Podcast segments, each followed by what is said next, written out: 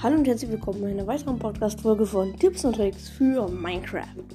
Jo, heute, also ihr kennt es ja bestimmt, da sind im Nether, haben da im Bett platziert und dann äh, probiert er drin zu schlafen.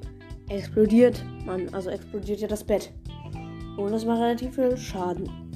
Und ähm, ja, diese Folge heißt ja, im Nether schlafen ist möglich. Es ist doch möglich. Ähm, und zwar, ihr müsst halt einfach.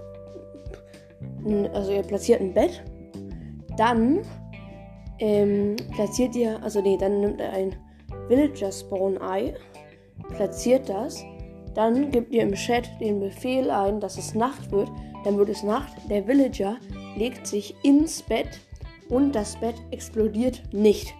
Also, man kann, also es ist möglich, dass jemand ähm, im Nether schläft. Nur wir, also Spieler, können es halt nicht.